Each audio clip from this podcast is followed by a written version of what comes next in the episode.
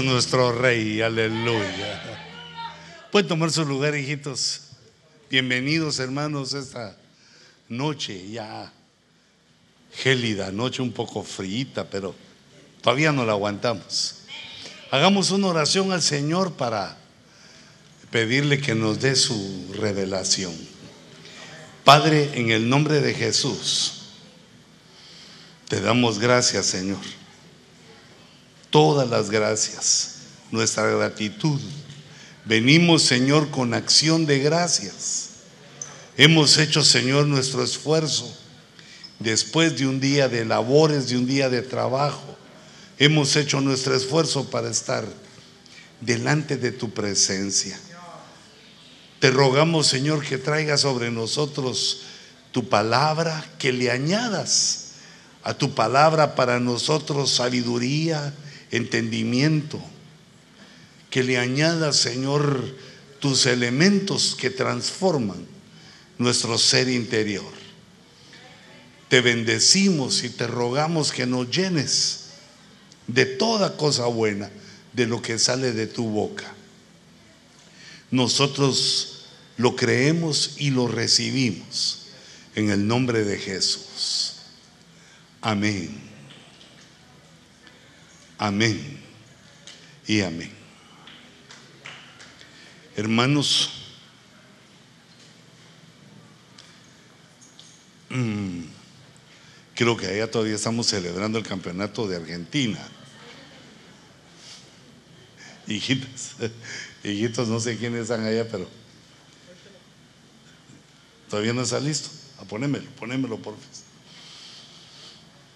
Aleluya. Hermanos, Dios ha hecho una obra tan grande con nosotros. Con toda la humanidad. Pero el problema que tenemos de esa grandeza de los actos, de las cosas que hace Dios, el problema que tenemos es que Él ha decidido que sea invisible, que no se vea.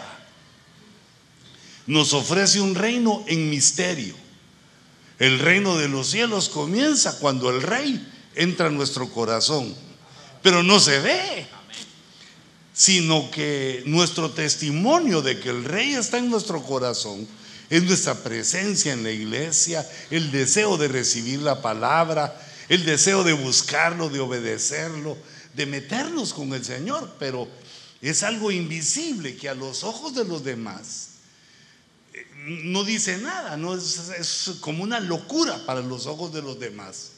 Porque esta grandeza que Dios ha hecho, la ha decidido hacerla de manera espiritual, invisible, y con el objetivo de que surja de entre los hombres la fe. Porque la fe también no, no es visible. Y las cosas invisibles llegan a tomar, eh, digamos, en nuestra vida llegan a tomar una, una gran parte de las cosas de nuestra vida, porque eh, vivimos en el mundo visible, pero las cosas que esperamos son invisibles. Nuestra esperanza, nuestras alegrías, eh, las cosas que disfrutamos son invisibles. Pero, digamos nosotros, todos los humanos, vivimos en muchas facetas. El tiempo de nuestra vida, nosotros la disfrutamos por medio de momentos, por medio de momentos, digamos el momento que disfrutamos, eh, digamos si nos sentamos a comer con alguien que estimamos, disfrutamos el momento. Eh, de ahí pasa un tiempo que quizás vas en carro, vas por ahí y luego viene otro momento, digamos, viene el servicio es otro momento que disfrutamos. Llegamos a la casa, es otro momento que disfrutamos. Eh, la vida va, va siendo una suma de esos momentos que disfrutamos y de los cuales algunos olvidamos, se quedan en el olvido. Y también quedan en el olvido muchos lapsos de tiempo entre esos, entre esos momentos. Pero cuando estamos dormidos, vamos, viajamos también a otro, a otra dimensión, digámoslo así. El cuerpo descansa, pero el alma no descansa. El alma se queda, eh, digamos, despierta, ya que, eh, según entiendo, el alma no duerme, no, no descansa. El que tiene que descansar es el cuerpo. En el momento que vamos entrando al sueño, eh, la conciencia de nosotros, cada uno tiene su conciencia, la conciencia eh, empieza a bajar sus, fuerzas, empieza, conforme va entrando el sueño, va bajando eh, la conciencia y entonces nuestra alma queda vulnerable. por lo cual tenemos que tener cuidado qué cosas oímos en la noche cuando estamos dormidos. No debemos dejar encendida la tele, hijitos. No, no, no, no hagas eso.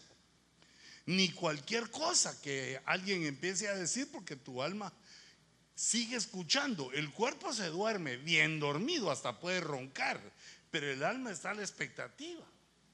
Por eso es que hay personas que tienen el sueño bien eh, ligero y oyen un ruido y se despiertan. Porque el alma no está el alma no duerme. Entonces tenemos que ser cuidadosos de aquello que escuchamos. Y, yo les aconsejo que también para sus hijos y para ustedes mismos eh, pongan alabanzas o predicaciones. Pero predicaciones de aquellos que, tengan la doctrina, algo que, porque tu alma va a oírlo, sin, eh, ¿cómo se diría eso? Eh, digamos, sin que la conciencia decida si conviene recibirlo o no, porque la conciencia se aplaca en el momento del sueño. Entonces es muy importante eh, ese momento porque prácticamente estamos más o menos ocho horas en ese estado de sueño. Entonces, digamos, mm, un hombre cualquiera, un hombre cualquiera entonces tiene su momento de sueño, ¿verdad? Su sueño, pero también en su vida, ya cuando está en la realidad, ahí sí la conciencia está despierta, cuando estamos en la realidad. Eh, si querés me pasas un momentito a la pizarra. Y entonces aquí, en la realidad, tenemos que ir al trabajo, estamos un tiempo en el trabajo con gente que es más o menos conocida, pero digamos desconocidos porque solo los conocemos allí. Eh, el trabajo,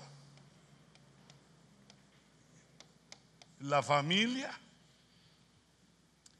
bueno, la recreación, otro montón de cosas, pero ya sea que uno lo hace en el trabajo o con la familia, o digamos también un tercer punto aquí, la vida social si hay alguna amistad, algún compromiso.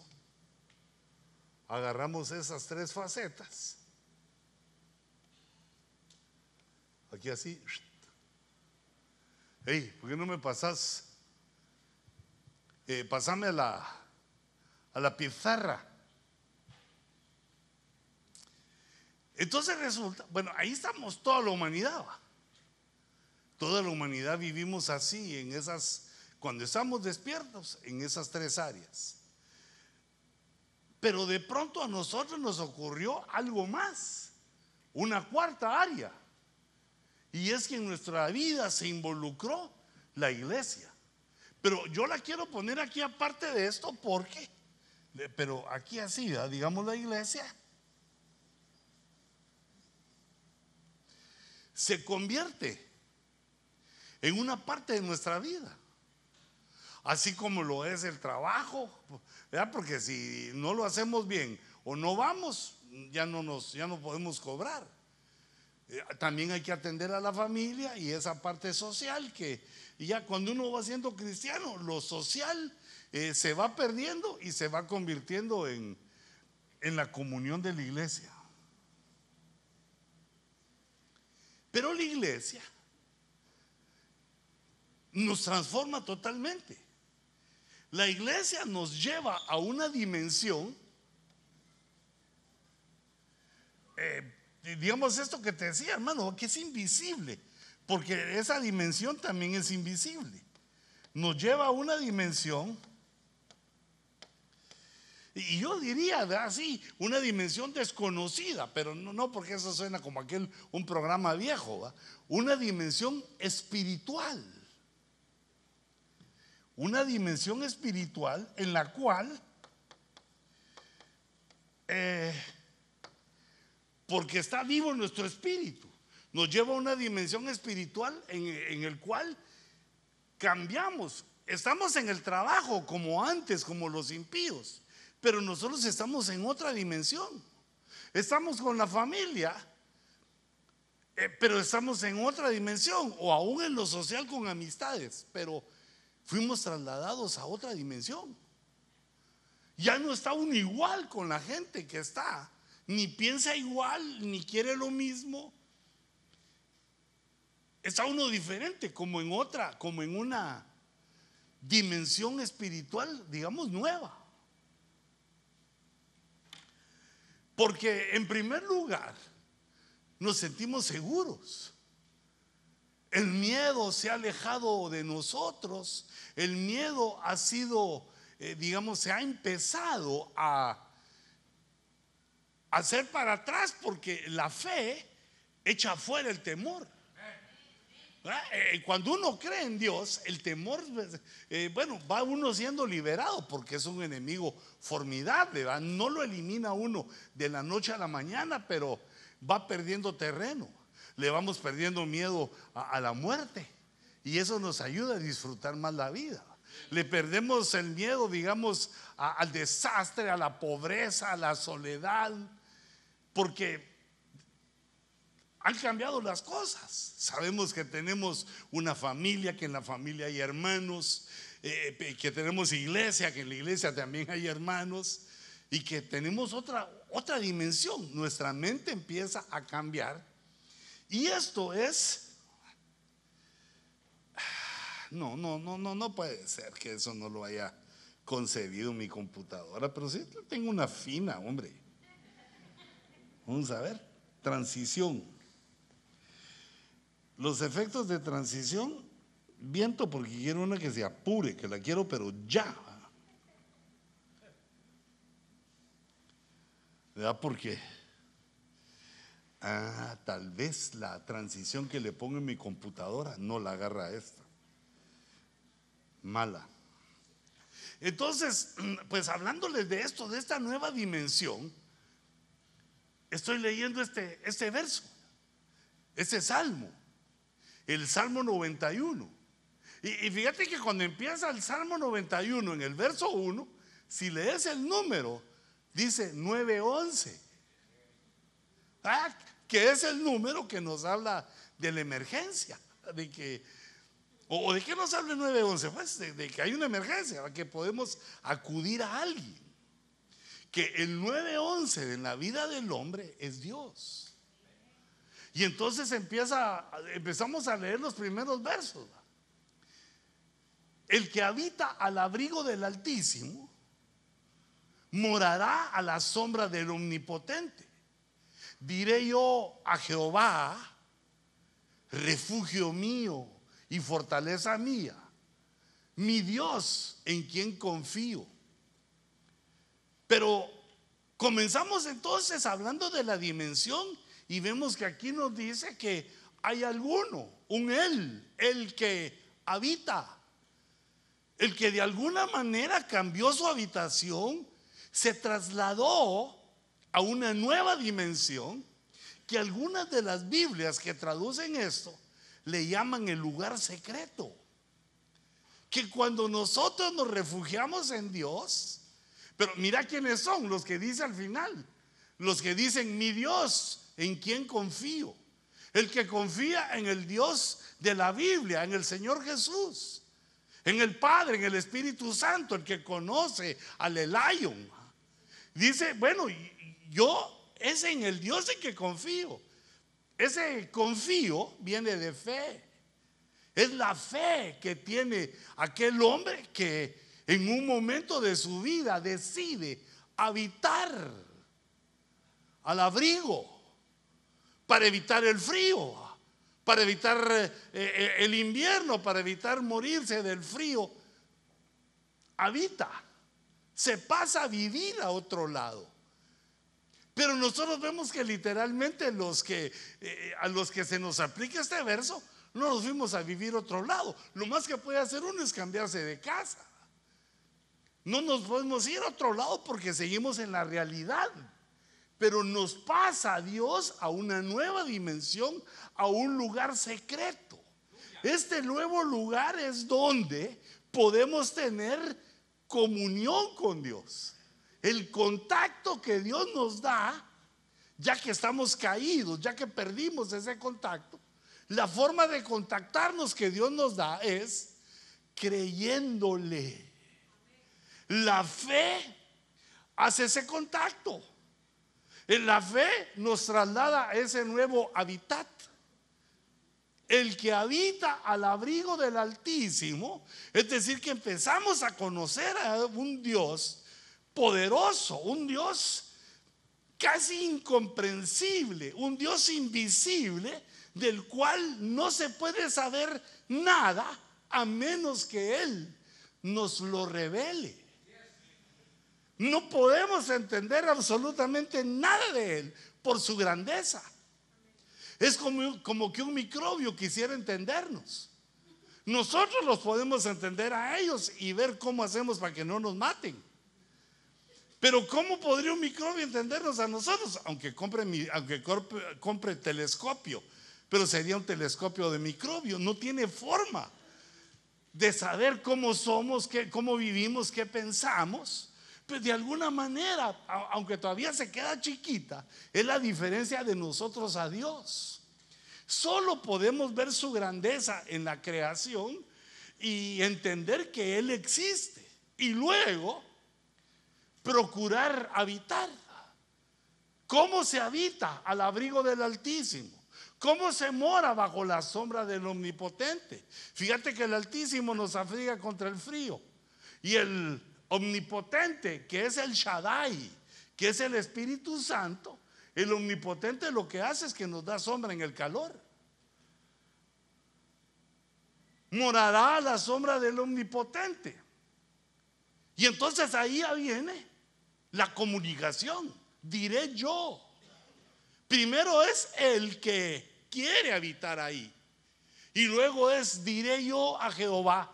Pero esa palabra Señor en la versión de las Américas es aquella tetragramatón que es YHWH, que nosotros la conocemos como Jehová.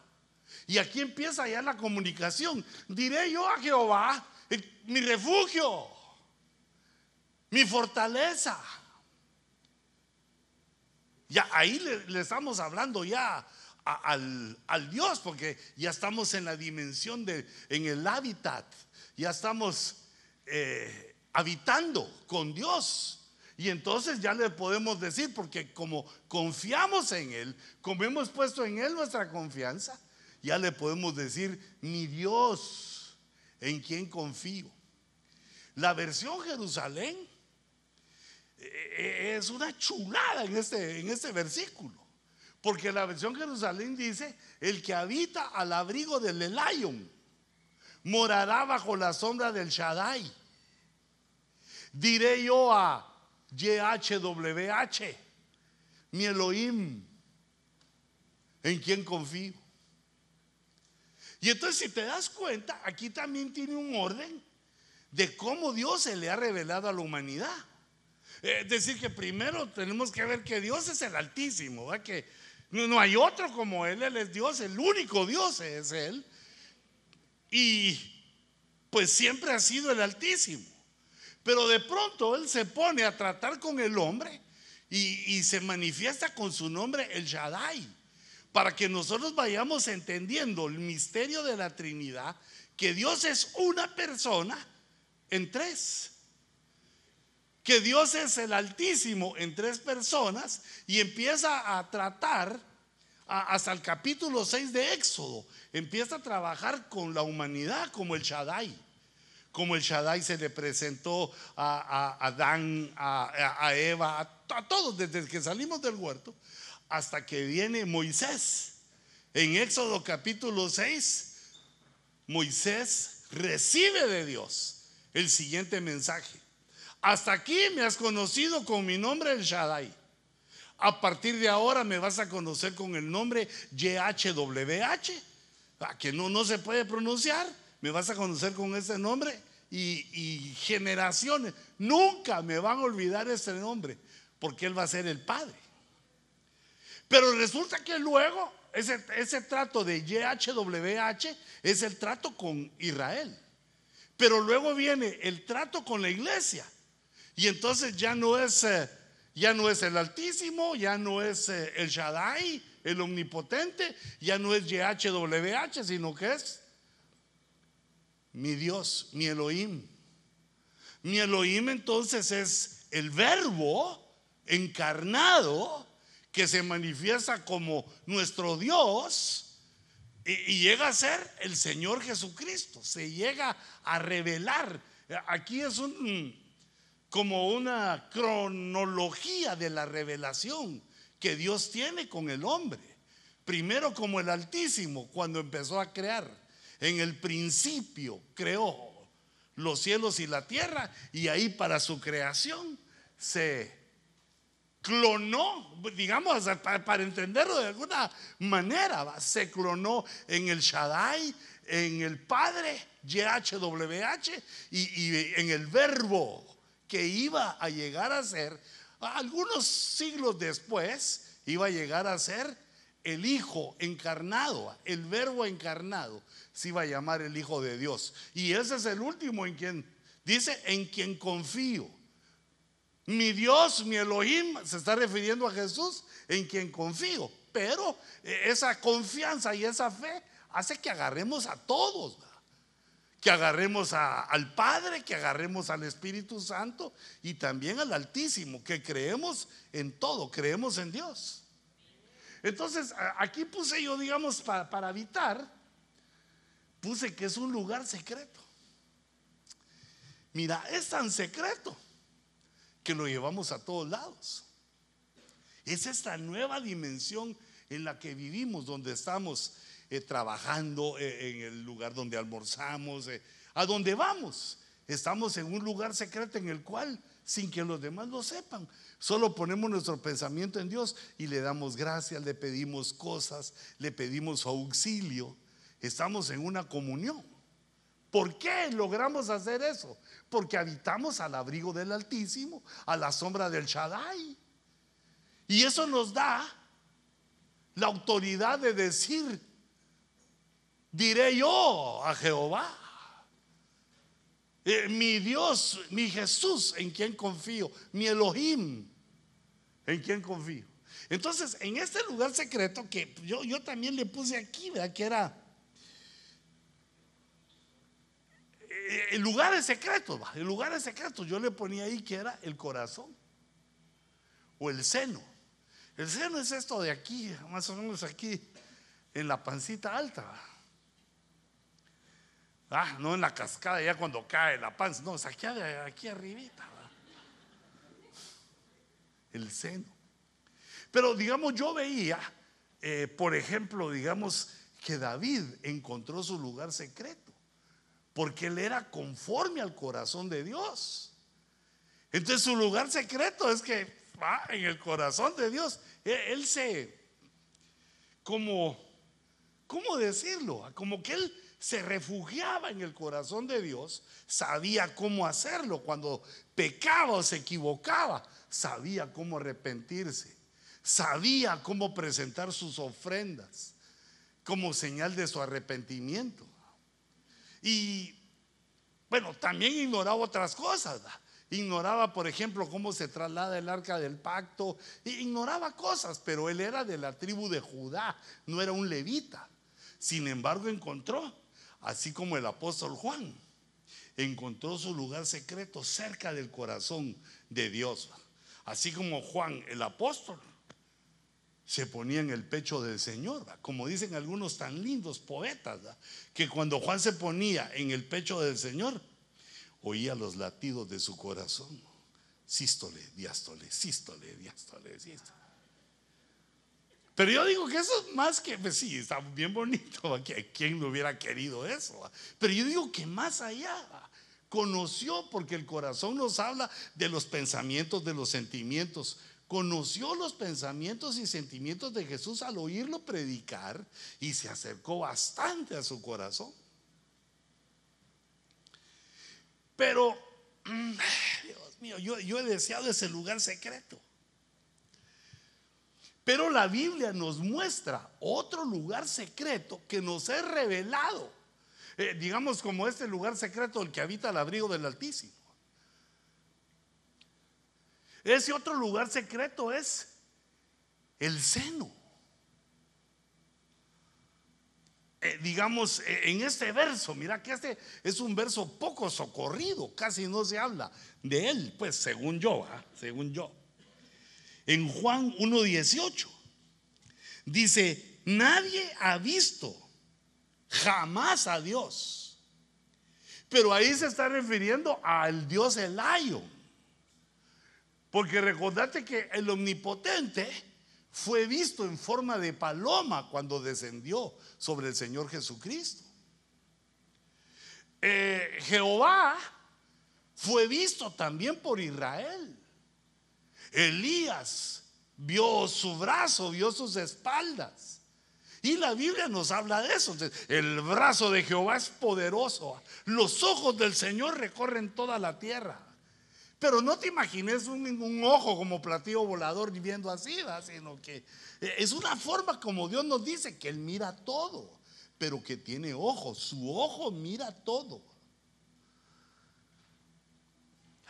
Por cierto que qué feliz me sentí esta semana que fui con el oculista. Y me empezaron a poner unos lentes así. Y no miraba, no podía leer la letra. Hasta que me pusieron una, hermano. Qué lindo sentí. Esa, doctor, ahí quédese, en esa. Deme dos de esas, por favor. Entonces me dijo, no, me dijo, no, tené paciencia, me dijo. Pero mira, ya viste que lo viste lo que vamos a hacer. Te voy a poner ahí un, esclero no sé qué y ya le vas a poder ver hasta el número de serie a los carros. Bueno, pero eso les decía porque ¿ah? nadie ha visto jamás a Dios, pero a Jesús lo vio toda su generación. Al Padre lo vio Israel, es decir, se está refiriendo al Dios Elion, el Dios, Dios Elion, el Dios Altísimo. Nunca, no, no ha podido ser visto. Ahora dice, el unigénito de Dios, ¿quién será ese? Unigénito quiere decir único en su género. ¿Quién es el único en su género? Ah, y es hijo, el hijo único en su género el unigénito Dios, Jesús. No hay otro como Él, aunque tomó cuerpo y se pareció a nosotros, pero se pareció, dice, se hizo como hombre. Y eso ya lo hemos hablado, que al hombre de la tierra como nosotros nos hicieron del barro de la tierra. Pero a Jesús Dios lo hizo, el Elayo lo hizo porque cuando Jesús dice Padre se refiere no solo a Jehová, sino que se refiere al Elion. Que el Elion lo hizo no con polvo de la tierra, sino saber cómo lo hizo. Con polvo de cósmico, de estrellas, de, polvo arrebatado de un hoyo negro. No, no, saber, saber de qué. Pero, pero ¿cómo es Dios? Porque Dios es el que puede hacer de la nada lo que Él quiere. Me hizo un cuerpo, dice me hizo un cuerpo, pero no nos explica cómo, pero me hizo un cuerpo. Dios le hizo un cuerpo a Jesús para que fuera el único en su género. No hay otro como Él. Todos los demás somos de, la tierra, del polvo de la tierra. Él, es el polvo estelar del, del cielo. Entonces el unigénito Dios que está, que está presente en el seno del Padre. Que está en el seno del Padre. Aquí.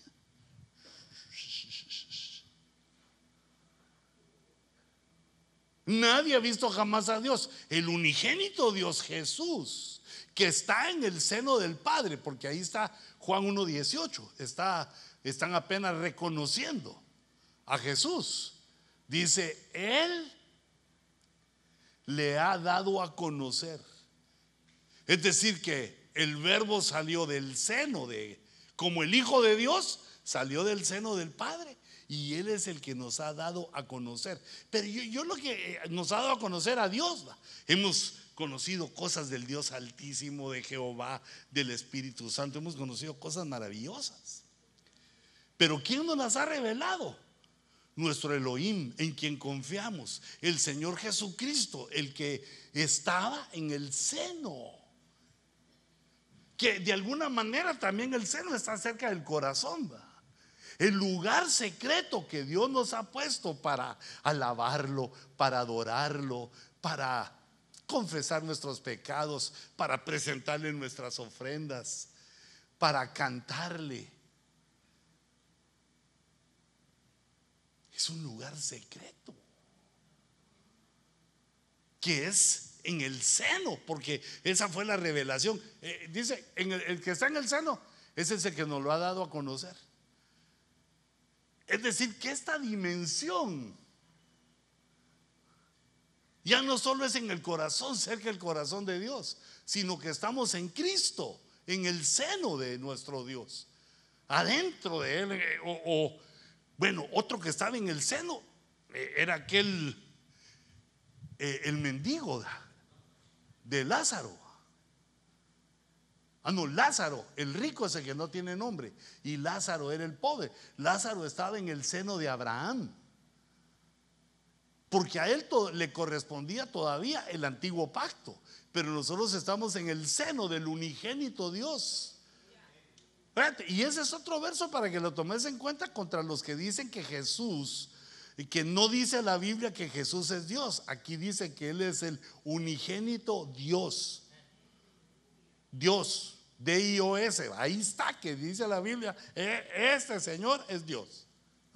E, es profeta, sí, es, sí, pero es Dios.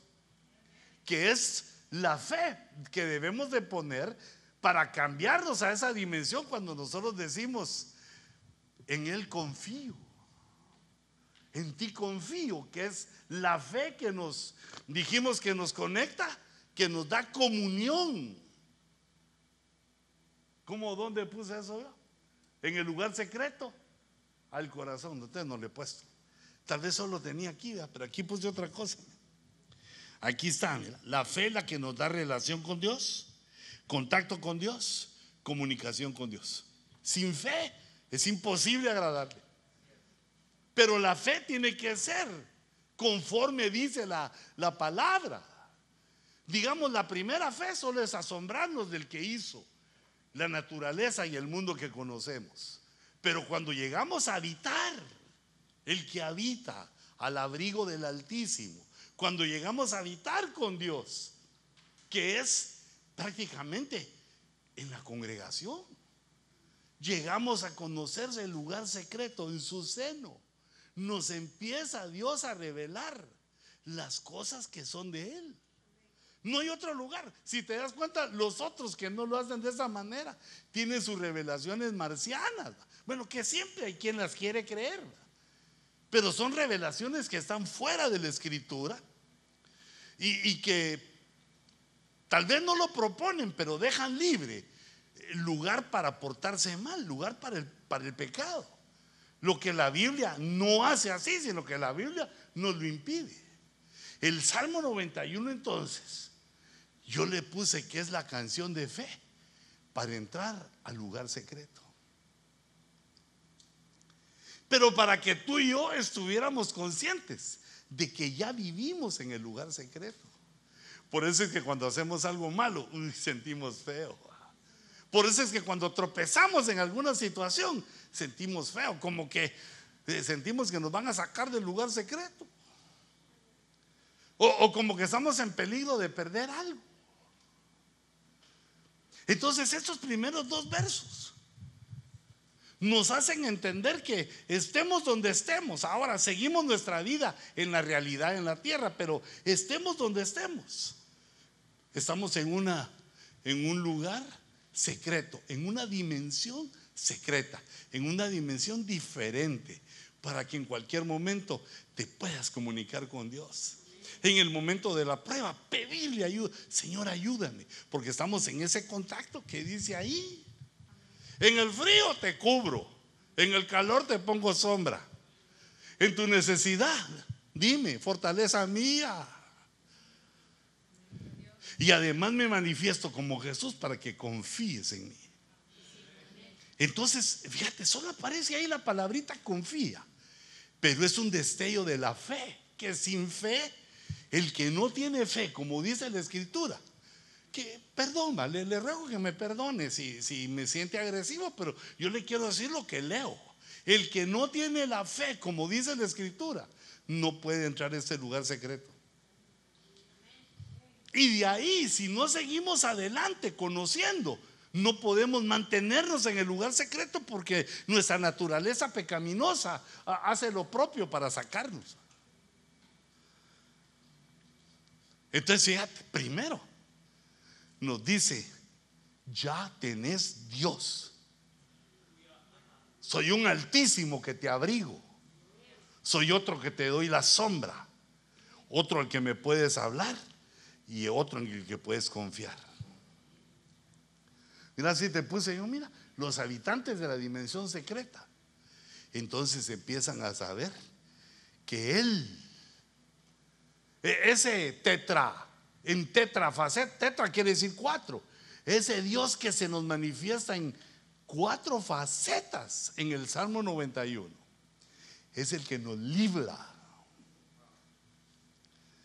nos libra digamos, esa palabra, pues, muchos la desprecian, ¿verdad? Como yo, ¿va? Porque quisieran quitarse unas libras. Veamos, pero ahí no dice eso. No se refiere a esas libras chingüengüenchonas, ¿verdad? Sino que. ¿Sabes quiénes usan bastante esa palabra libra? Los mexicanos. Se libró usted, le dicen a uno. Ahí empieza a conocer uno que se libró. Es que por poquito. Ya te iba. ¿Cómo? La libró.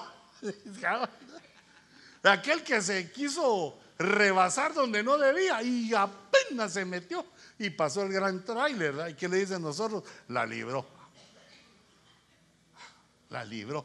Iba a caer en un peligro y por alguna razón se salvó. La libró. Así es como se aplica esto. Él es el que nos libra. Es decir, que inmediatamente que entramos a esa, a esa, a esa dimensión del lugar secreto, nos empieza a decir que ya las cosas que nos van a pasar no son casualidades, ni la suerte buena o mala, ni, ni inteligencia, sino que Él, mira cómo está Él con mayúscula, refiriéndose al Dios que se revela en el verso 1 y verso 2. Él es el que te libra de dos enemigotes. Del lazo del cazador. O sea, que hijito, eso, como ya te lo prediqué una vez, voy a pasar un poquito adelante, porque ya prediqué una vez el Salmo 91. Pero quiere decir que te siguen. No, no, que nos siguen. Hay un cazador, y, y recordate cuando te lo enseñé, también hay cazadora. También las mujeres son cazadoras. Aquellas amazonas, ¿verdad? Que se hacían una operación quirúrgica en su pecho derecho, se lo quitaban para que ahí les pasara eh, la, franja de cuero y en su aljaba, porque eran guerreras. Se no andaban pensando en su belleza o, o, en dar o en amamantar a la pobre criatura, sino que yo lo que quiero es ¿Por qué le estoy hablando? Ah, por las cazadoras. Ah. Hermano, te quieren casar. Ah, y también a ti, hijita, porque hay, hay cazadores y cazadoras que ya los expusimos. Pero el otro enemigo es la peste, la peste mortal. Eh, fíjate cómo, cómo organicé esto para ir, para entendiendo eh, eh, este salmo, porque nos volvimos, nos metimos, habitamos en este lugar, dimensión secreta, y entonces tenemos que saber ahí que Dios nos puso aquí para librarnos de estos dos enemigos. Y luego nos da tres estrategias. Es decir, que Él nos libra y nos dice la estrategia. Y si te das cuenta, habla mucho de ave, porque con sus plumas, dice. En las tres siguientes, dice desde el verso 4, con sus plumas te cubre, con sus alas hay refugio, escudo y baluarte es su fidelidad. La fidelidad de Dios surge en una nueva dimensión para nosotros, porque Dios es fiel con toda la humanidad, hasta con los malos, los masacres, los pecadores. Dios es fiel. Pero cuando entramos a esta nueva dimensión, se convierte, Dios nos da una nueva forma de trato que se llama fidelidad. Que Dios se hace porque lo quiere. Se hace fiel a nosotros. Y, así nos dice, ¿sabes qué? La estrategia va a ser que como confías en mí, sepas que yo soy fiel, que yo no te voy a dejar. Y te pongo alas de refugio. Las alas de refugio, que es el B, es la iglesia. Cuando uno analiza las alas de Dios, está hablando de la congregación, donde nos reunimos, eh, sea en el parque, sea en la playa, sea en la nieve, si es que vas a ir a la excursión del 2 de enero, donde nosotros estemos, las alas del Señor se ponen sobre nosotros y nos, nos da refugio. Y las plumas que nos cubren son ministros. Eso lo vemos en el Salmo 40 cuando dice que mi lengua es como pluma de escribiente muy ligero. Y está hablando de los ministerios que algo le hace Dios a uno en la lengüita, que el que es ministro habla, habla, pero de Dios va. Bueno, cuando Argentina gana el campeonato del mundo, también uno habla de algo de eso, ¿va? pero como cada 36 años lo van ganando aquellos. Fíjate cómo dice el Salmo, dice, dice que mi lengua es como pluma de escribiente muy ligero. Y antes de que tuviéramos los lapiceros como los conocemos nosotros, se llamaban plumas y las hacían de pluma de ave. Es decir, que la estrategia es lo que nos cubre son ministros. Las alas de alas es ave, ¿verdad? Las alas es la congregación. Y la fidelidad es lo que nosotros tenemos que entender. Ya que confiamos, vos confías en el Señor. Y entonces Él dice, este confía en mí, yo voy a ser fiel con Él. Porque eso nos va ayudando a que nuestra confianza mejore, vaya creciendo. Mientras vamos conociendo a Dios, vamos confiando en Él. Aunque las cosas no salgan como deseamos, pero sabemos que él, él ya lo prometió, que Él es fiel con nosotros. ¿Y qué es lo que tenemos que hacer nosotros? Confiar. Ahora fíjate, esta ave que está aquí, esta ave que está aquí tiene muchas referencias. Pero esta ave yo siempre la he visto como el águila. Porque el águila tipifica a Jehová. Vemos en Deuteronomio que nos habla cómo Dios dice que llevó a Israel sobre, sobre su plumaje, sobre sus alas lo llevó. Y, pues se hablamos mucho de eso, que como el águila hace volar a su unidad, que eh, el águila tira sus polluelos desde el, el, nido para que vuelan o vuelan o se dan un, o se matan, ¿verdad? pero no se matan porque cuando ve el águila que no va a volar su polluelo, se tira en pica y lo salva, como unos 3 centímetros antes de llegar al suelo. Para que el pollo diga, no, la próxima tengo que volar porque si calcula mal mi papá. Mm". Pero me di cuenta que ese ya no es un águila. Porque Jesús lo que dijo fue, ¿cuántas veces quise yo como la gallina? que te metieras bajo mis alas, que fueras como pollito. Mira, ahora hay que hablar con la G, por la doble L, va, puro che, va. El pollito. Porque uno, allá en Guate, el pollito, pollito, sin L's. Qué lindo el pollito, dice. Pero es el pollito. Mira cómo le decía Jesús a Israel y, nos lo dice también a nosotros. Que Él ya no vino, el, nuestro Elohim, nuestro Señor Jesucristo, el, unigénito Dios, ya no vino como águila, sino que vino como, como, como gallina, queriendo cuidarnos. Y entonces, hermano, una vez se me quedó lo que dijo el apóstol Sergio. Dijo, sí, como gallina, porque eh, la gallina está dispuesta a que le hagan caldo antes de que toquen a sus hijos. Se sentía el pollito protegido. Pero hermanos, cuando me puse a investigar que la gallina, como aquel de regresando al futuro se enojaba cuando le decían gallina. Si le decían cualquier cosa no se enojaba, pero si le decían gallina, ahí se regresaba. ¿Qué, qué onda va? Pero ese está equivocado. Porque la gallina defiende a sus pollitos de serpientes. La gallina no, no sale huyendo. Cuando una serpiente se quiere comer un pollito, no sale huyendo, sino que se le tira. Y como no vuela, sino que solo, bueno, medio vuela. O saltos largos, digamos. Se le tira a la cabeza a la serpiente con su pico. No le da miedo a la gallina. Y está así la gallina cuando a sus pollitos y aparece la serpiente y se le queda viendo que no se corre. Me quedé maravillado. Mira, la gallina, eh, están, digamos, están los pollitos y pasa un, eh, uno de esos que, un halcón, uno de esos animales de presa que son voladores. Pero te voy a decir cómo se llama este, que es que yo lo que conocí era un chiquitito que era Quique Gavilán.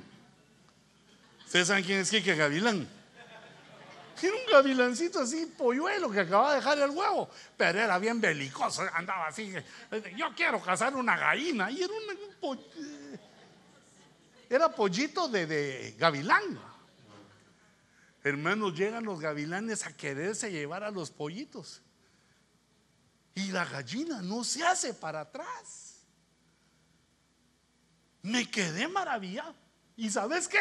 Les ganan. Porque en tierra la gallina es más hábil, más ágil.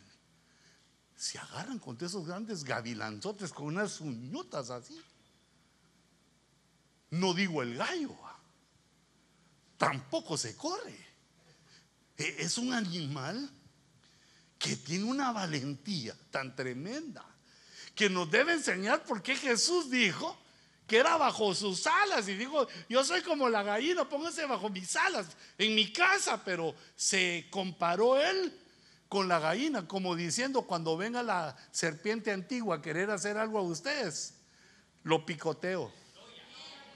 Si se aparece el gavilán pollero, lo picoteo. Yo los defiendo a ustedes. La gallina me impresionó.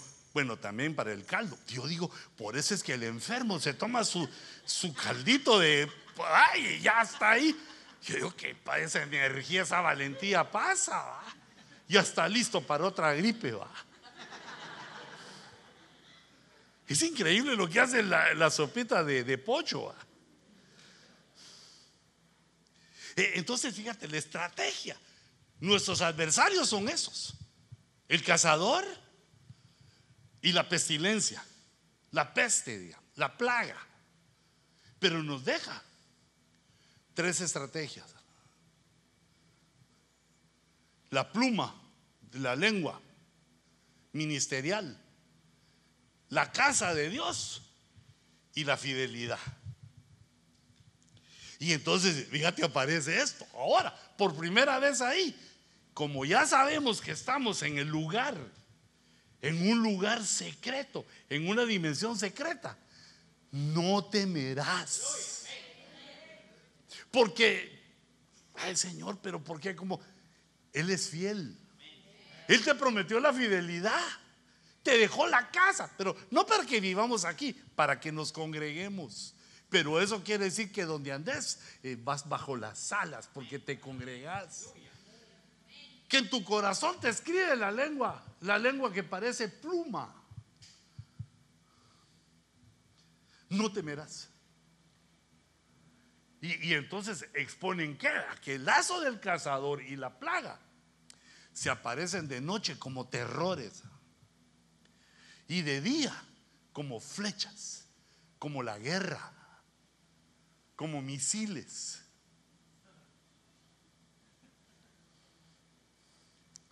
No temerás.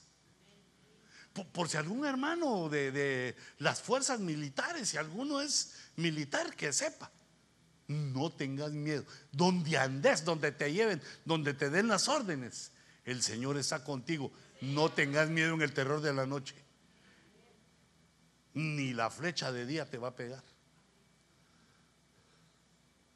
Ay, hermano, yo pensaba eso, pero a mí, eh, a mí me pegó el bombazo. De, pronto andabas mal portado, no, no, no andabas en el lugar adecuado.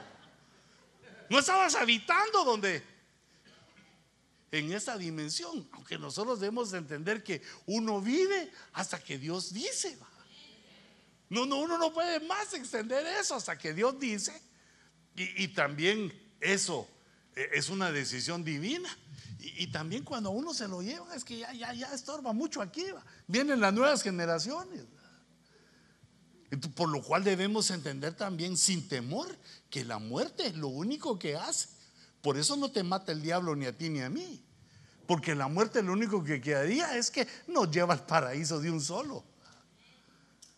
Y amanecemos en el paraíso. Qué lindo. Ahí está Cristo. Ahí lo veríamos, ahí nos dirían, qué bueno. Una,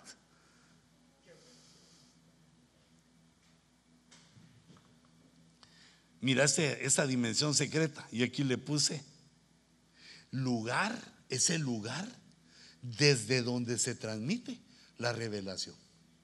Es el lugar donde empezamos a aprender de Dios y Dios nos empieza a revelar cosas sobrenaturales en la palabra, de Dios cuando se predica, en los dones de profecía. Dios nos empieza a trasladar una revelación que antes no teníamos. Eh, ah, bueno, aquí ponía unos detalles de los dos enemigos, del lazo. Bueno, el enemigo no es el lazo, esa es la trampa. El enemigo es el cazador y la peste.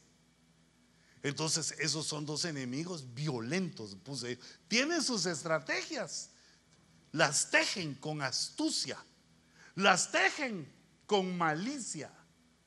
Puse bien malicia, sí. Planifican contra nosotros, planifican y ejecutan. No creas que se vienen a lo loco, que se vienen a lo animal, no, planifican bien, nos estudian bien cuáles son nuestras debilidades y el diablo se espera que el Señor lo reprenda. Mira, eso nos lo da, nos lo, da, nos lo deja saber la escritura cuando el diablo ataca a Jesús por medio de la tentación. Acababa Jesús de ayunar 40 días y entonces dice que sintió hambre. Yo creo que hubiera, yo hubiera sentido hambre al primer día de un, solo. ¿Va? El Señor bendito, hasta el día 40 sintió hambre y entonces el adversario se dio cuenta y lo tentó. Lo tentó en la necesidad porque no encontraba cómo. Y ahí lo tentó en el momento que está. Fíjate, cuando estés necesitado, cuando estemos necesitados, cuando nos cae el adversario. Pero entonces Jesús le respondió, escrito está, escrito está y escrito está. Como quien dice, el que es fiel conmigo me va a dar de comer, no va a dejar que me muera. Tengo que ir a la cruz todavía. Me falta mucho. Confió. Bueno, en ese momento él ya sabía quién era, pero el punto que te decía es que ahí dice la Biblia que entonces el diablo, que el Señor lo reprenda, se alejó, esperando una mejor oportunidad, esperando otro momento de debilidad para hacerlo caer, para tentarlo. Eso hacía con Jesús. ¿Y qué pensás con nosotros? ¿Ah? Cuando nosotros resistimos al diablo, huye de nosotros, pero está esperando otra vez que te mire debilucho. Cuando uno logra vencer la tentación, se fortalece y rompe, va rompiendo ese anexo con la tentación. Pero él va a regresar a decirte, conectate otra vez conmigo, hombre. Por eso es que, sabiendo Dios eso, es que nos puso en esa dimensión. Somos habitantes de una dimensión secreta, donde Dios está a nuestro favor, donde nos revela cómo se enfrenta al adversario, qué herramientas tenemos y cuáles son nuestras estrategias para no caer en él. Pero entonces, fíjate ahora, nuestro punto es, no temas. No tengamos miedo.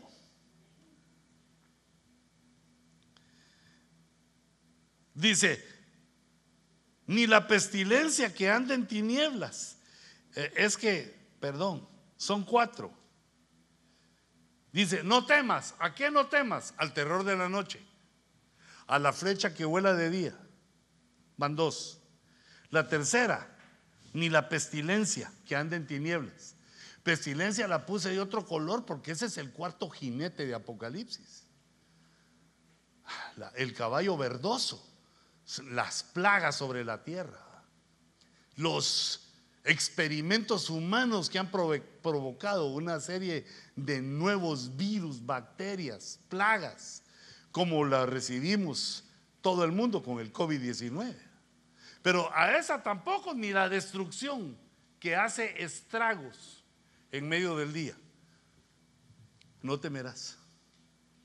Mira, si las cosas se ponen más feas en nuestro en nuestra realidad, nosotros estamos en un lugar secreto, en una dimensión secreta. No tengamos temor. No tengas miedo. Porque aquí no hay escape. Nuestro único escape es permanecer en esta dimensión y no tener miedo. Seguí lo bueno que estás haciendo, seguílo haciendo. Y con lo malo, luchemos en contra. Y entonces ahorita viene la promesa. Maravillosa esa promesa. No temas, no tengáis miedo, porque aunque caigan mil a tu lado y diez mil a tu diestra, a ti no se acercará. Mira, eh, esto sabes cómo, sabes cómo lo veo yo. Es como que ah, agüita, tal vez es eh, mineral.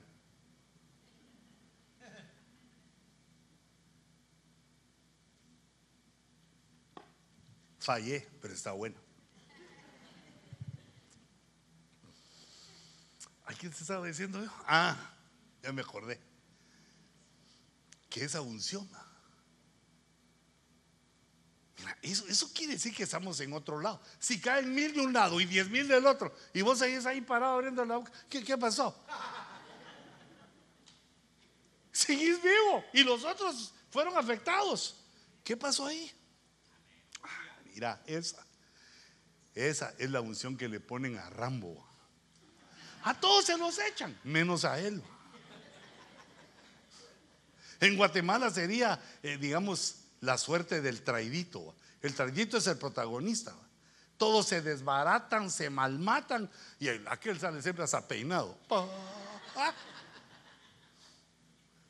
Pero resulta que esa, esa es ficción. El primer plomazo se lo darían a Rambo. E, eso ocurre en esto. Cuando uno habita al abrigo del Altísimo y mora bajo la sombra y sabe decirle a Jehová, esperanza mía, castillo mío, y su confianza en Jesucristo. Caerán mil y diez mil, pero a ti no se acercará Pero ¿por qué será eso? Por la fidelidad del que te dijo. Y aquí hay otro punto que empieza en el verso 8. Con tus ojos mirarás y verás la paga de los impíos. Es decir, que tú que quedaste no eras impío. Los impíos fueron los mil que cayeron a un lado y los diez mil que cayeron del otro. Porque la gente impía es más. Son muchos más. Eh, también por culpa de nosotros que no hemos hecho evangelismo como debemos hacerlo. Todo el impío que mires, hablarle de Cristo. Tal vez es impío ignorante que no sabe de Cristo y es de nosotros. Hay que traérselo bajo las alas para que la pluma, la fidelidad, que se meta él a esta dimensión también. Qué extraordinario. Con tus ojos mirarás quiere decir quedaste vivo. Tenés vida aún para ver cómo Dios hace con el impío. No, no nosotros. No como hacemos nosotros con el impío, como Dios. Verás la paga.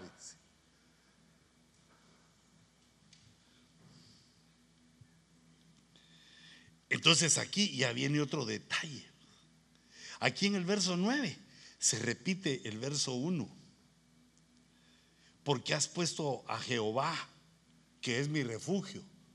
Ese es como el verso 1 cuando dice, eh, diré a Jehová, castillo mío, refugio mío, diré a Jehová.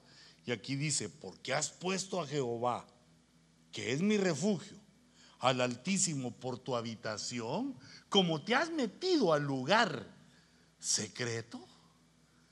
El lugar secreto es donde no entran los bombazos. Y ahí está la palabra porque. Cuando porque va junto, quiere decir que es una explicación. No te pasó nada, viste cómo se fueron los impíos y cayeron mil y diez mil y, y vos estás como sin nada, un poco el polvado, pero ¿estás bien? ¿Por qué? Porque pusiste al Altísimo como tu habitación.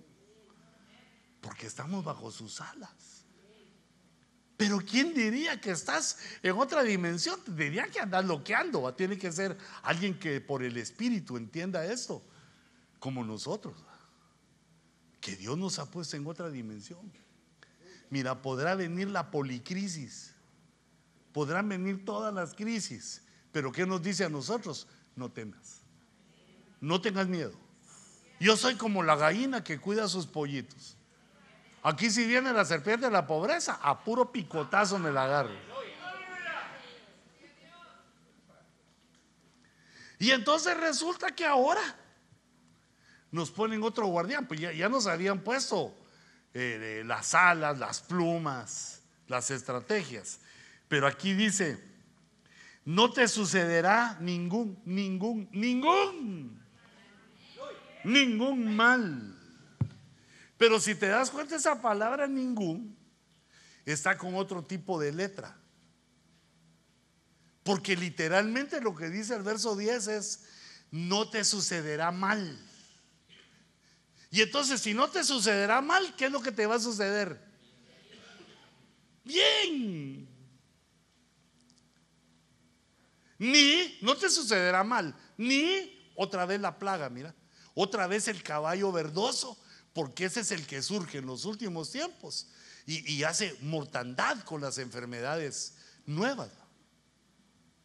Mira, la, eh, digamos, la doctrina apostólica lo que nos enseña es que todo ese cúmulo de enfermedades que han venido a la humanidad, que no la conocieron nuestros abuelitos, es porque han trastocado la genética de todo lo que comemos. Pollos trastocados, crecen más rápido, les dan hormonas, ya, yo no, ya ni bien sé qué hacen, pero en una semana los hacen crecer del pollito a pollo ya así como que con tus pechugones. ¿Ah? Quiere decir que lo trastocaron. Y de ahí que pasa ese pollo, lo, te lo comes, no lo comemos. Y ahí van las hormonas y ahí va todo. Con las vacas no digamos. Con el salmón, todo, todo, con, los, con todo. Y con los vegetales también. Porque hermanos, no hay cosa sin eso. Cuando te dicen que son naranjas naturales, ¿cómo les llaman? Orgánicas. Sí, porque es un organismo vivo. Pero esas han sido tratadas también para que estén dulces y ricas. Y en naranjotas, ¿ah? Todo está trastocado. Eh, eh, pero ahí dice, no te sucederá ningún mal. Ni plaga se acercará a tu morada. La morada es la casa. Solo que no la pintes de morado. Eso es un decir, va. Morada es casa, no es color.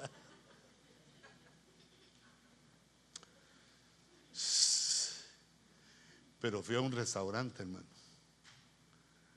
en Iowa, en Des Moines.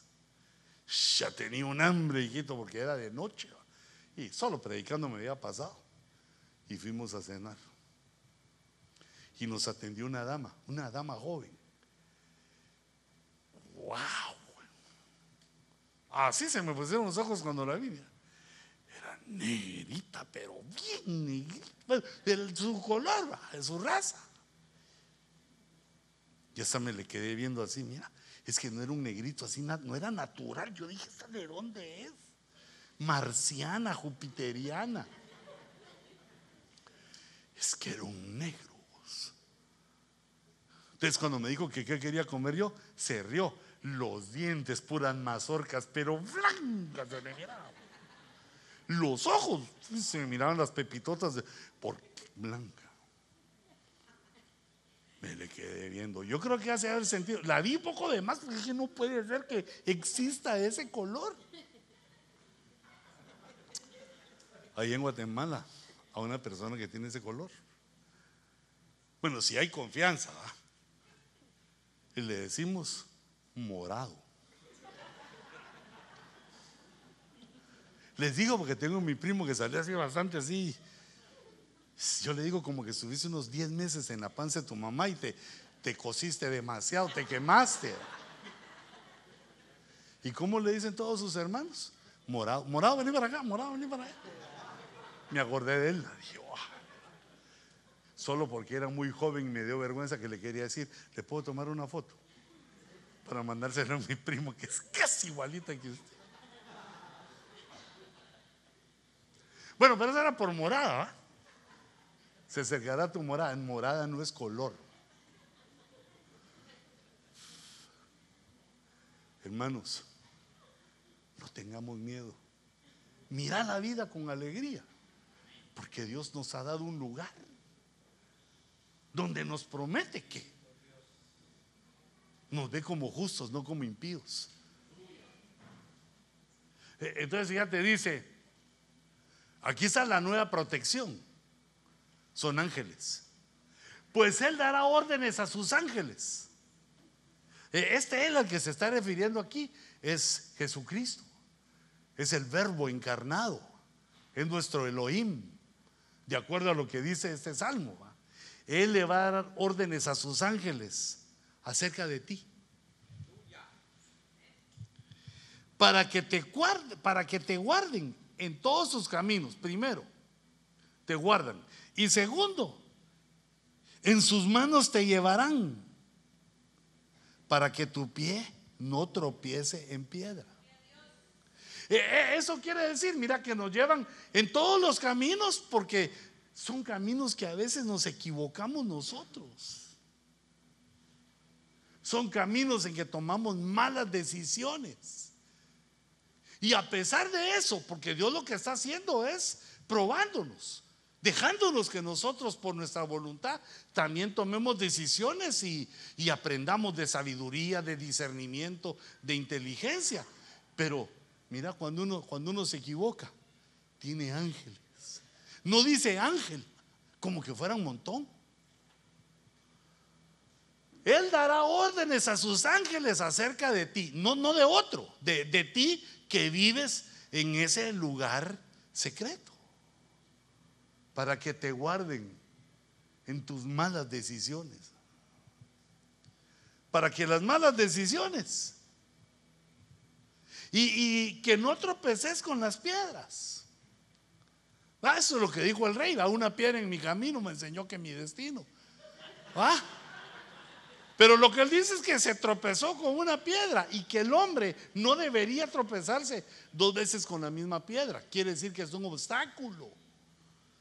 Pero date cuenta de algo. La piedra no te ataca. La piedra no se te tira para lastimarte.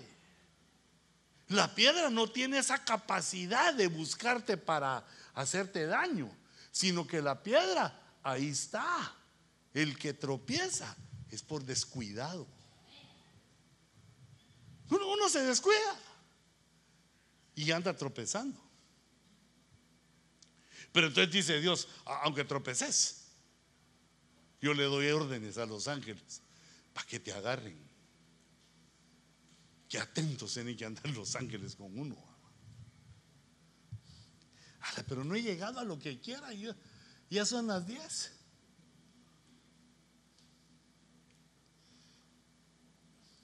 Aquí puse las plagas, mira.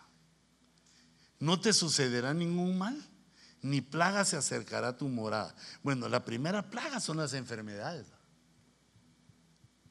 Por eso te decía que esas enfermedades que extrañas que salen son por lo que comemos. Entonces, cuando comas, ora, ora, santificad, bendecí tus alimentos. Es que a veces le entra a uno ya con un hambre, ¿va, hermano. Ya cuando se comió medio pollo, ay, no dice, va. Con el pollo entre los dientes, Padre, por favor, bendice. Hasta lo que ya me tragué, bendice. Eh, entonces, una forma de plaga es la enfermedad. La otra forma es el contacto con el pecado, o el contagio, puse yo. El contagio, el pecado espiritualmente también nos contagia. Eh, es decir, que si tú, digamos, estás en el lugar secreto y de repente aceptas una invitación de tus compañeros de trabajo y ellos hacen lo malo y pecan y estás ahí, te afecta. Puede llegar a ser eso un virus que te agarre. Que, por eso dice la Biblia, conviértanse ellos a ti. No tú a ellos, porque si te conviertes a ellos quiere decir que te agarró la plaga, a la pestilencia.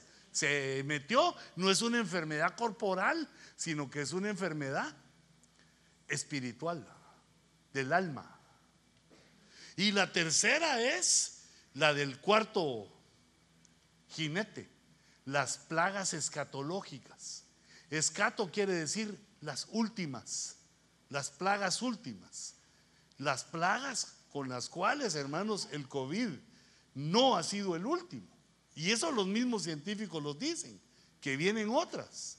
Y que, por ejemplo, China sigue luchando contra e-, ese COVID-19 que ellos dejaron escapar. Porque eso es lo que dice la Biblia, ¿verdad? que si uno cava un hoyo para que otro caiga, él mismo cae en él. Cuando se descuide, sí, mi amor, sí, aquí estoy, aquí haciendo un hoyo, fíjate, y camina para atrás y... Se, ¿Y para qué era el hoyo, mijo? Para un mi cuate. Y ya te fuiste vos ahí. Bueno, pero eso mejor no lo hablamos porque los chinos tienen comisarías, dicen, por aquí en Estados Unidos también. Fíjate que quería llegar a este verso, mira. Así como te dije el 9.11 al 9.13. Ah, solo que ese es 9113, no sale. Aquí se menciona a cuatro bestias. El león y la cobra, el cachorro del león y la serpiente. Pero a partir de ahí empezamos a notar que en nuestro eh, en ese lugar secreto ya no solo es la fe, sino que dice el amor, por cuanto porque en mí ha puesto su amor el que estaba en el lugar secreto, conectado con Dios por la fe, pero ahora le pone su amor a Dios. Porque hermanos, es, es imposible no enamorarse de Dios. Es imposible no amar a Dios. El que lo empieza a conocer. yo sé que tú estás colgado del Señor. Estás bien enamorado. Si no un viernes en la noche con este frío. Tal vez hasta tenés hambre porque no cenaste y no hay el lion hoy. Pero aquí estás. Tal vez no te ha ido tan bien como quisieras, tal vez no, no estás eh, levantando la bandera, o tal vez te quisieras ir a Argentina, aunque sea un ratito de alegría ahí que ganaron, ¿verdad?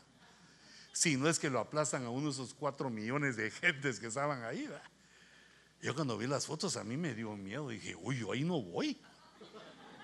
A mí me agarra la pálida de ver todo ese gentío ahí.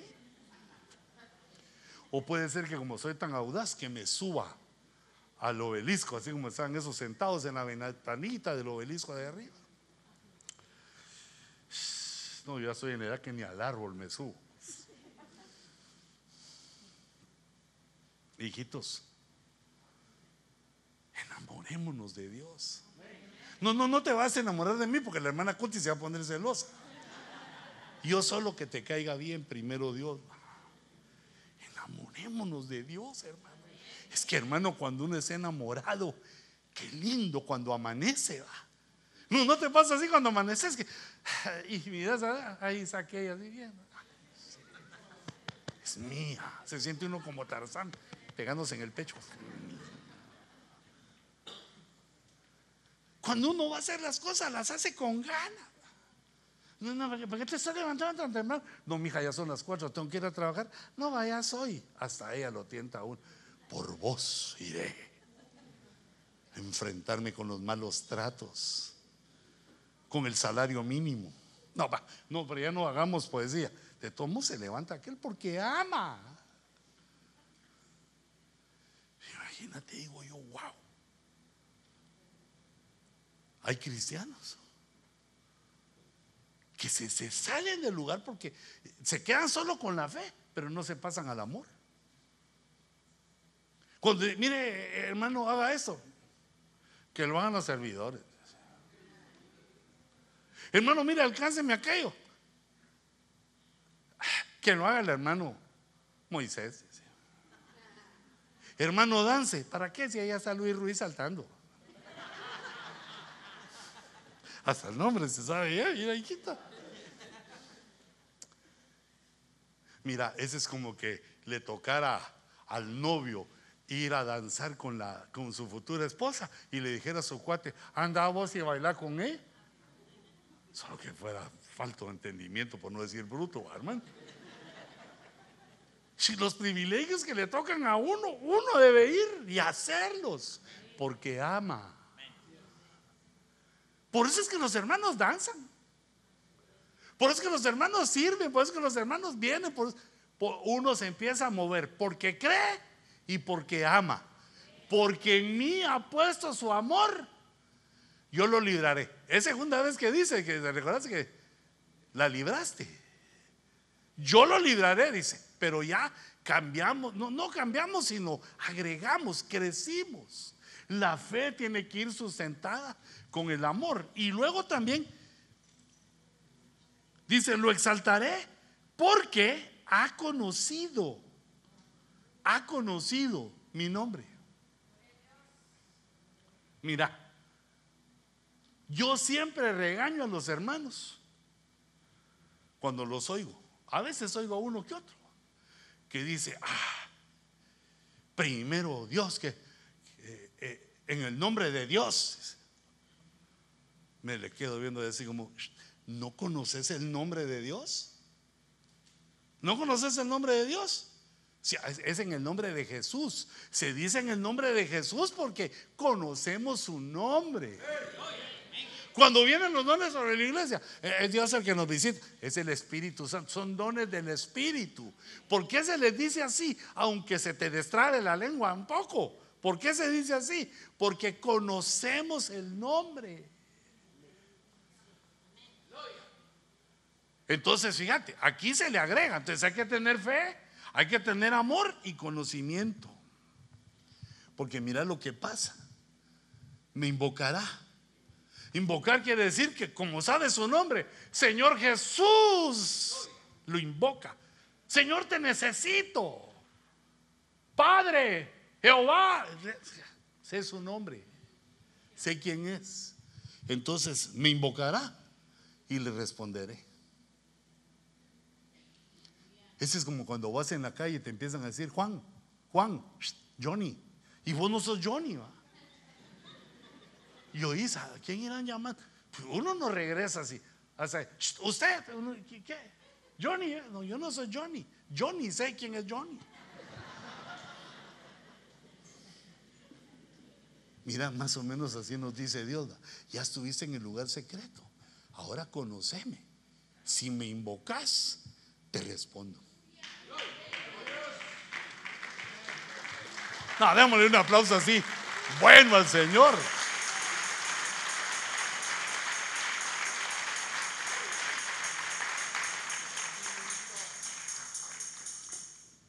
Estás angustiado, pero Él está contigo. Mira, yo estoy leyendo lo que nos dice. Yo estaré con Él. ¿Quién es Él? El que está en el lugar secreto. Yo estaré con Él en la angustia. Lo rescataré y lo honraré. Esos somos nosotros, hijitos. Que Dios nos va a honrar. Lo saciaré de larga vida. Cabal lo que queríamos. Yo, pues, yo sí lo quiero, porque yo ya le hago las cuentas al Señor. Le digo, Señor, si a los 70, según el Salmo 90, el 91 menos uno, 70 años es la vida. Señor, ya estoy yo en retrospectivas. Estoy en un conteo, ya parezco cohete a Marte, ¿va? De 10, 9, 8, 7. Pero ahora viene Dios y nos dice, ustedes que viven en mi lugar secreto, los saciaré. O sea, que uno dice, ya, ah, un día más, aleluya, los saciaré hasta que, que quede satisfecho viendo cuatro generaciones. Ya cuando los bisnietos llegan y te dicen, ¿cómo le debo decir a usted bisabuelito? No, no, no. No, decime hermano mayor, porque uno quiere ah, que no, no verse tan viejito. Ahora yo recibo esa bendición. E, entonces, fíjate, aquí acaba. Saciaré, saciaré de larga vida y le haré ver mi salvación nos, nos revela Dios. Digamos, la salvación ahorita que esperamos es el rapto. Le haré ver, le revelaré, porque ese es el lugar, el lugar secreto, esta dimensión secreta es el lugar donde Dios transmite su revelación. Yo ni, ni siquiera entiendo cómo Dios te, qué Dios te revela a ti, pero tú lo que recibes de la pluma del escribiente lo codificas en tu ser y entiendes cosas que Dios te explica. Pues es que no es que yo te traiga la lección, va, sino que el Espíritu Santo es el que nos explica. E, entonces, fíjate, el misterio del verso 13. Esas bestias, las dos primeras son, digamos, Satanás, que el Señor lo reprenda, actuando en el Antiguo Testamento, como león como un devorador de carne y como serpiente antigua. Pero los que en aquel tiempo vivieron en esta dimensión secreta, también los pisotearon, pasaron encima de ellos. Y no le pudieron hacer daño porque estamos en otra dimensión. Mira, puede ser que en tu familia haya quien te quiera hacer daño. En el trabajo puede ser quien quiera ponerte una zancadilla para que ya no trabajes ahí. Pero como vos estás en otra dimensión, el Señor te guarda. A menos que estés ganando muy poco ahí, entonces deja que te corran para que vayas a buscar, vayas a buscar otro trabajo mejor. Entonces la primera son la manifestación diabólica en el antiguo pacto, como león, el que devora carne, y luego también como la serpiente antigua, que engaña, la que engaña. Y el cachorro de león es el anticristo, la segunda parte. Hallarás al cachorro de león, es que como el hijo, al cachorro es como el hijo, es el anticristo. Y la serpiente, e, esa palabra ahí eh, de serpiente, esa palabra hebrea, eh, se traduce como monstruo, como dinosaurio. Es la misma palabra que está en Génesis 1, cuando Dios creó los grandes monstruos en aquel entonces, que yo logro entender que fue cuando Dios creó a los dinosaurios, a unos marinos, a otros aéreos y a otros terrestres. Los marinos sobrevivieron, los terrestres y los aéreos. Algunos, ah, porque conocemos, digamos que existe Leviatán. ¿De dónde salió Leviatán? Ah, venía de esta creación antigua. Pero ahí dice entonces la segunda parte, ¿contra quién luchamos nosotros? Contra el anticristo, que es el cachorro de león, y el dragón, en lugar de serpiente, ahí es dragón. No, me recuerdo qué versión la traduce dragón y es Tanayim, es la palabra hebrea que quiere decir es un monstruo, que es el dragón de Apocalipsis 12, que en el final de los tiempos aparece. Cuando la iglesia es arrebatada en Apocalipsis 12, ahí está el dragón queriendo tragarse a la mujer. Dios mío, pero ¿qué otra cosa te quería decir yo? Porque en mí ha puesto su amor, ahí le puse las dos, mira. Entonces, el lugar secreto nos lleva a creer en Dios, a confiar en Dios, que es creer en Dios, y amarlo, amar a Dios. Eh, y puse después fe, amor y conocimiento, porque ha conocido mi nombre entonces te recordás que te expliqué eso, que el nombre YHWH lo hemos conocido. Pero nuestros padres, de, los padres apostólicos de dos mil años atrás, cuando vieron ese nombre, ni en inglés ni en ninguno de los idiomas se podía pronunciar porque le faltaban vocales. Entonces tomaron la palabra el olam, que es la eternidad, es el lugar eterno. Tomaron el olam, yo les puse de otro color ahí las vocales y se la pusieron, se pusieron las vocales en medio de las letras YH, WH y se volvió Yehová, Yehová. Pero como va cambiando la, la forma de pronunciar, que a partir del siglo XV en lugar de Y se escribió J y quedó Jehová. Yo lo dejé así, pero la versión Reina Valera actualizada siempre pone Jehová con una H al final. Y lo consideré correcto porque las cuatro letras YHWH terminan con una H. Y entonces, así como el nombre de arriba, Jehová, termina con H, pero como la H es muda, entonces no, por eso muchos no la ponen, pero el nombre correcto es con H. Por cuanto has conocido mi nombre, te exaltaré. De lujo, ¿verdad? Eh, entonces no tenés que estar esperando que tu jefe te exalte. No tenés que estar esperando que alguien diga algo a favor tuyo. O que yo te diga. Ese es el hermano más lindo de la No tenés que esperar que nadie porque la promesa es, vamos a ver, lo exaltaré porque ha conocido mi nombre. Dios te va a exaltar, hijita. Hijito, tranquilo, Dios te va a exaltar. Mejor que te exalte Dios y no el hombre. Porque el hombre se equivoca.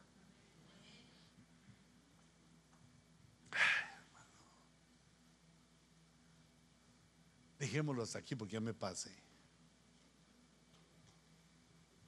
Un montón ya me pasé. Me recorté.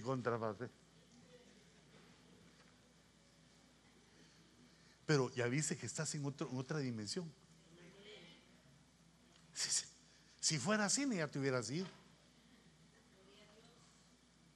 Pero yo digo, hermanos, yo digo, hermanos, los futbolistas se quedaban viendo tiempos extras, se quedaban viendo, hermano.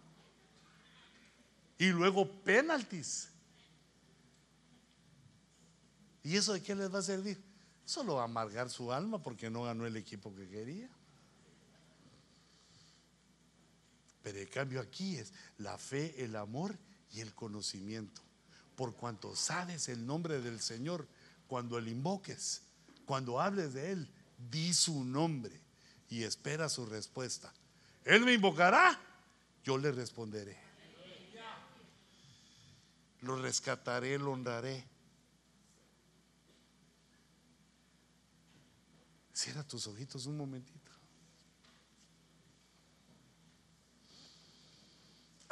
Aleluya. Por eso hablé por ti que mañana no fueran a trabajar nadie. Le pedí al presidente que nadie fuera a trabajar mañana, porque hoy va a ser un cultón hasta tarde. Lo malo es que no hay el Lion Café. Pero Padre, ¿cómo no vamos a estar agradecidos, Señor? Por tu protección, por tus alas, por tu plumaje de gallina con que nos cubres, con tus ángeles, conduciéndonos en sus manos contra las bestias más violentas, contra los enemigos más crueles. Tú nos proteges, nos traes a tu lugar super secreto para enseñarnos de amor, para llenarnos de conocimiento y de triunfar. Señor, que este triunfo lo lleve tu pueblo a donde vaya. Yo los bendigo, Señor, en el nombre de Jesús. Fortalécenos contra las acechanzas del adversario. Manténnos firmes, Señor. Así con tus ojitos cerrados. Dile, Señor, manténme firme. Porque aquí quiero estar. En tu lugar secreto.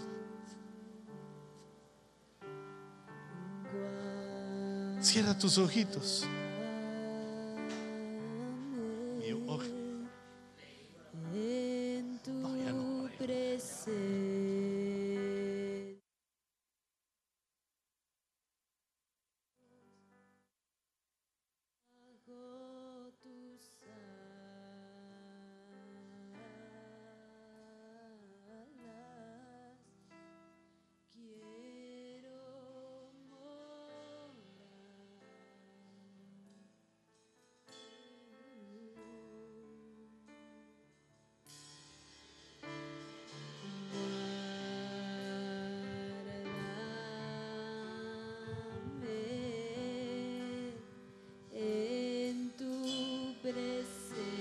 Confía en el Señor.